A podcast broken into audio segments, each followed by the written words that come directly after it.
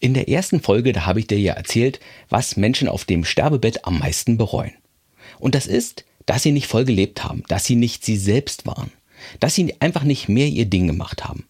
Und damit es jetzt bei dir nicht dazu kommt, damit du in deinem Lebensabend liebevoll und auch zufrieden auf dein Leben zurückschauen kannst, genau darum geht es in dieser Folge.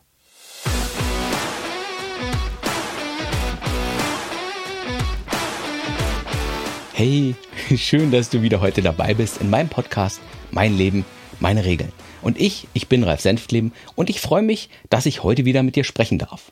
Ja, am Lebensende nichts bereuen. Ich finde, das ist vielleicht tatsächlich nicht das schlechteste Lebensziel.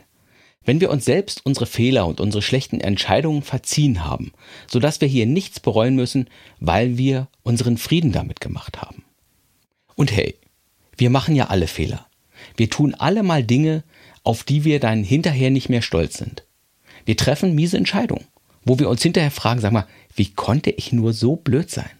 Und das ist es tatsächlich, was das Menschsein ausmacht. Und diese Dinge, die musst du dann irgendwann loslassen, die musst du dir verzeihen, die musst du hinter dir lassen, damit sie dir nicht mehr so auf der Seele drücken. Aber das ist eben nur ein Teil des Bereuens. Und ich möchte heute eher über den anderen Teil sprechen. Also, was du tun kannst, damit du in deinen letzten Lebensjahren nicht das Gefühl hast, dass du deine Lebenszeit hier auf diesem Planeten verschwendet hast. Und dazu, dazu möchte ich dir noch eine ganz, ganz wichtige Sache sagen. Weil ich weiß, dass auch 70 oder 80-Jährige unter meinen Hörerinnen und Hörern sind. Und zwar will ich sagen, es ist nie zu spät, meinem Leben noch eine neue Richtung zu geben. Grandma Moses, die fing zum Beispiel erst mit 75 Jahren an mit dem Malen und sie wurde eine wirklich bekannte amerikanische Künstlerin. Und sie hat noch gemalt, bis sie 101 Jahre alt war. Oder nehmen wir die Schriftstellerin Ingrid Noll. Die hat ihre Romane erst geschrieben und veröffentlicht, als ihre Kinder schon aus dem Haus waren. Es ist nie zu spät, mit den Dingen zu beginnen, die dir wirklich etwas bedeuten.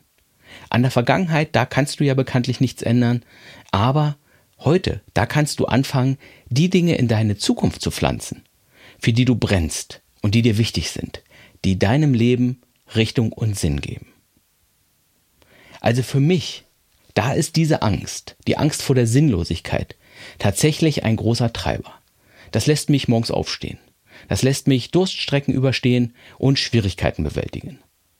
Denn das wäre, glaube ich, für mich eine der schlimmsten Sachen, wenn ich am Ende meines Lebens das Gefühl hätte, mein Leben war eine Verschwendung. Ich, ich will keine Enttäuschung für mich und ich will auch keine Enttäuschung für andere sein. Ich will mich mit Dingen beschäftigen, die einen Unterschied machen. Für mich oder auch für andere. Und wenn ich dann eine Mail bekomme, wo mir dann die Leute schreiben, dass eine meiner Kurse oder auch eins meiner Bücher ihr Leben verändert hat, dann wow, das sind echt die Sternstunden in meinem Leben.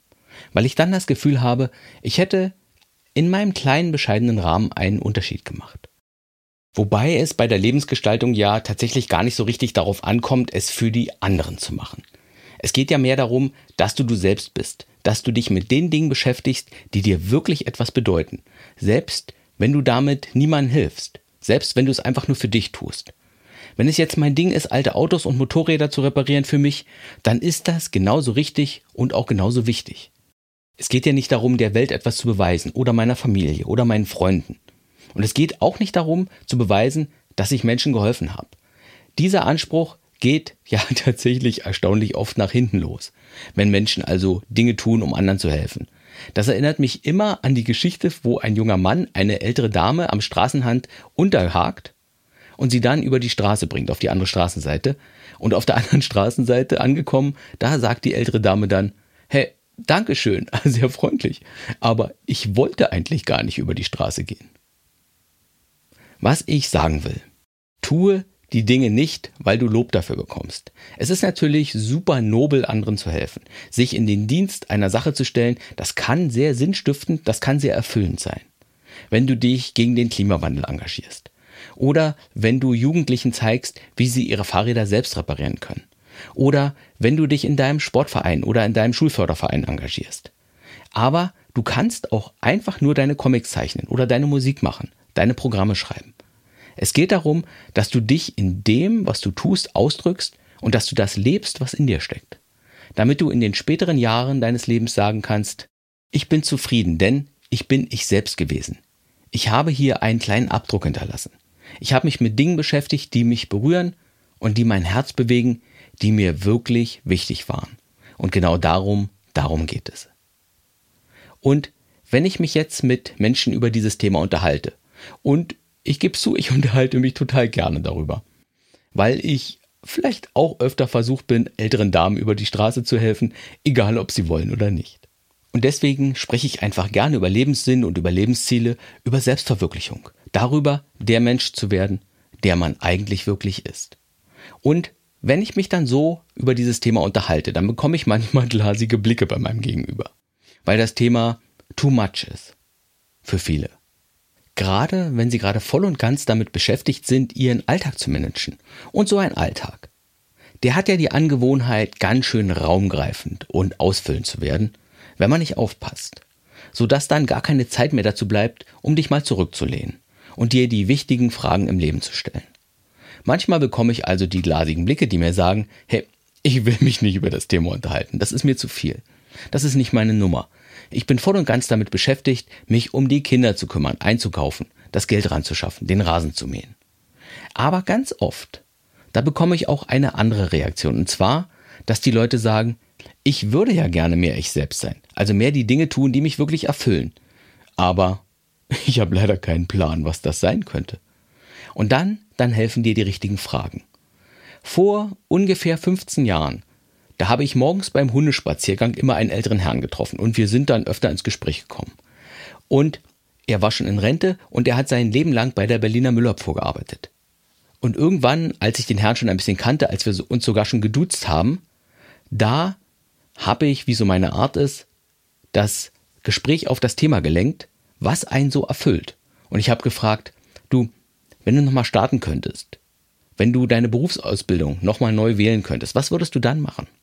Und dann kam es wie aus der Pistole geschossen, dass er gerne was mit Elektrotechnik gemacht hätte, weil ihn Schaltungen interessieren und Transistoren und Chips und kleine technische Geräte. Das hat ihn schon immer total begeistert, hat er mir erzählt. Und wenn wir uns jetzt auf die Suche nach unseren erfüllenden Themen machen. Da muss man manchmal ganz vorsichtig vorgehen. Also eher hypothetische und eher unverbindliche Fragen stellen. Sowas wie, wenn du heute nochmal neu anfangen könntest, was würdest du dann tun? Oder wenn du alles Geld der Welt hättest, was würdest du dann tun? Oder du fragst, wann in deinem Leben warst du bisher am glücklichsten? Oder was waren deine schönsten Erlebnisse? um dich dann im nächsten Schritt zu fragen, wie du in den nächsten Wochen und Monaten, vielleicht in ganz kleinen Schritten, ein bisschen mehr von diesen Dingen in dein Leben bringen kannst. Wie du also dein Leben in diese Richtung lenken kannst. Um interessante Dinge zu tun, um Dinge zu erleben, die dich berühren, die dich begeistern. Um dein Leben noch erfüllender zu machen. Und wenn du jetzt richtig mutig bist, dann kannst du dich auch fragen, Will ich etwas hinterlassen? Und wenn ja, was? Oder wofür will ich stehen? Oder welches ungelöste Problem auf der Welt will ich noch lösen? Oder wofür will ich bekannt sein? Oder vielleicht auch, wie genau will ich die Welt ein bisschen besser machen? Es geht hier darum, etwas zu finden, was einem wirklich etwas bedeutet. Etwas, das einen morgens aufstehen lässt. Etwas, das dafür sorgt, dass ich mich auf meinen Tag freue. Und natürlich etwas, auf das ich später stolz sein kann, wo ich später sagen kann, hey, ich bin froh, dass ich das gemacht habe, ich bin zufrieden mit mir und meiner Reise bis jetzt auf diesem Planeten. Und wenn ich erst spät damit angefangen habe, hey, manchmal braucht es eine Weile, um das zu erkennen, was mein Ding, meine Sache sein soll, so wie bei Grandma Moses. Es ist also okay, erst spät anzufangen. Und der Start dieser Reise kann sein, dass ich wirklich anfange, mir Fragen zu stellen und mich dann natürlich auch auf die Suche nach Antworten mache. Du kannst dich zum Beispiel fragen, was ist mir wirklich wichtig im Leben? Oder was interessiert mich? Was lässt meine Augen leuchten? Was will ich noch erleben? Was will ich noch erreichen? Was will ich noch lernen? Was motiviert mich? Wofür brenne ich? Wann war ich glücklich in meinem Leben und woran lag es? Was kann ich wirklich gut und wie kann ich daraus etwas machen? Du nimmst dir also ein bisschen Zeit für dich, du gehst in dich, du sortierst dich innerlich und du suchst nach Antworten. Und das klappt natürlich am besten, wenn du alleine bist oder wenn es einfach keine Ablenkung gibt. Manche allerdings brauchen auch eher das Gespräch mit jemandem, der einem dann die richtigen Fragen stellt.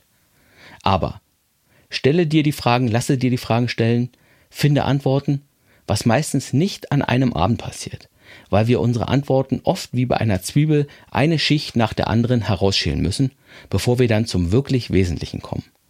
Es braucht ein bisschen, aber das ist ja gut investierte Zeit, denn es geht ja um nichts Geringeres als um dein Lebensglück. Und wenn du dann deine Antworten gefunden hast, wenn du weißt, was du wirklich in Zukunft anders machen willst, wo du neue Dinge in deinem Leben einen größeren Stellenwert geben willst, wo du dich mit Dingen beschäftigen willst, die du bisher vielleicht vernachlässigt hast. Und sobald du das dann für dich herausgefunden hast, sobald du deine Antworten gefunden hast, dann gilt es, diese Erkenntnisse festzuhalten und sie zu beschützen.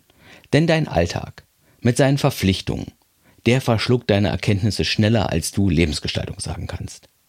Viele Menschen legen sich dazu deswegen ein Journal an. Dazu habe ich ja eine eigene Folge, also wie wichtig ein Journal für Lebensgestalter ist.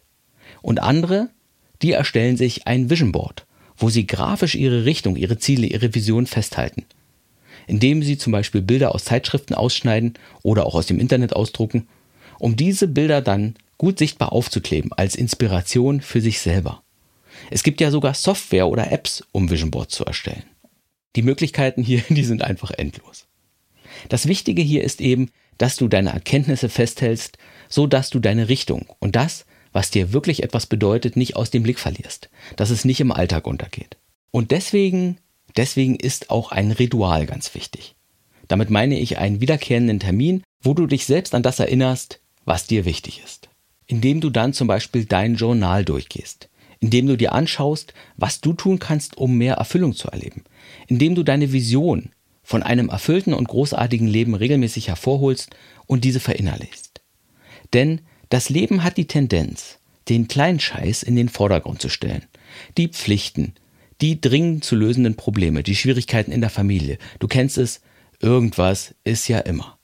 Und deswegen brauchst du eine Erinnerungshilfe, damit das, was dir wirklich etwas bedeutet, auch wirklich seinen Weg in dein Leben findet und nicht nur ein Traum bleibt. Denn was noch schlimmer ist, als in den letzten Jahren dieses diffuse Gefühl zu haben, etwas verpasst zu haben, wenn etwas noch schlimmer ist, dann ist es, dass du genau weißt, was dein Weg, deine Träume, dein Ding gewesen wären. Wenn du aber dann nie den Mut und den Fokus und die Kraft gehabt hast, das wirklich in dein Leben einzubauen. So, das ist also meine Botschaft von heute. Finde heraus, wer du sein willst, finde heraus, was dir wirklich wichtig ist und wofür du brennst, finde heraus, was es bedeuten würde, dein Ding zu machen. Und finde heraus, wie es aussehen würde, wenn du deine Talente, deine Interessen, dein Inneres auch im Äußeren wirklich leben würdest. Und dann, dann erinnere dich knallhart daran, wieder und immer wieder, damit du dich auch wirklich in diese Richtung bewegst. Einfach, damit du am Ende nichts bereuen musst. So, Mino, das war's für heute. Und wenn dir die Folge Spaß gemacht hat, dann abonniere doch bitte meinen Podcast. Und wenn du jemanden kennst, für den der Podcast auch interessant sein könnte, dann erzähle es doch bitte weiter. Ich bin Ralf Senftleben und ich würde mich freuen, wenn du auch in der nächsten Folge wieder dabei wärst. Und bitte immer daran denken, es ist dein Leben, es sind deine Regeln, also spiele das Spiel des Lebens auf deine beste Art.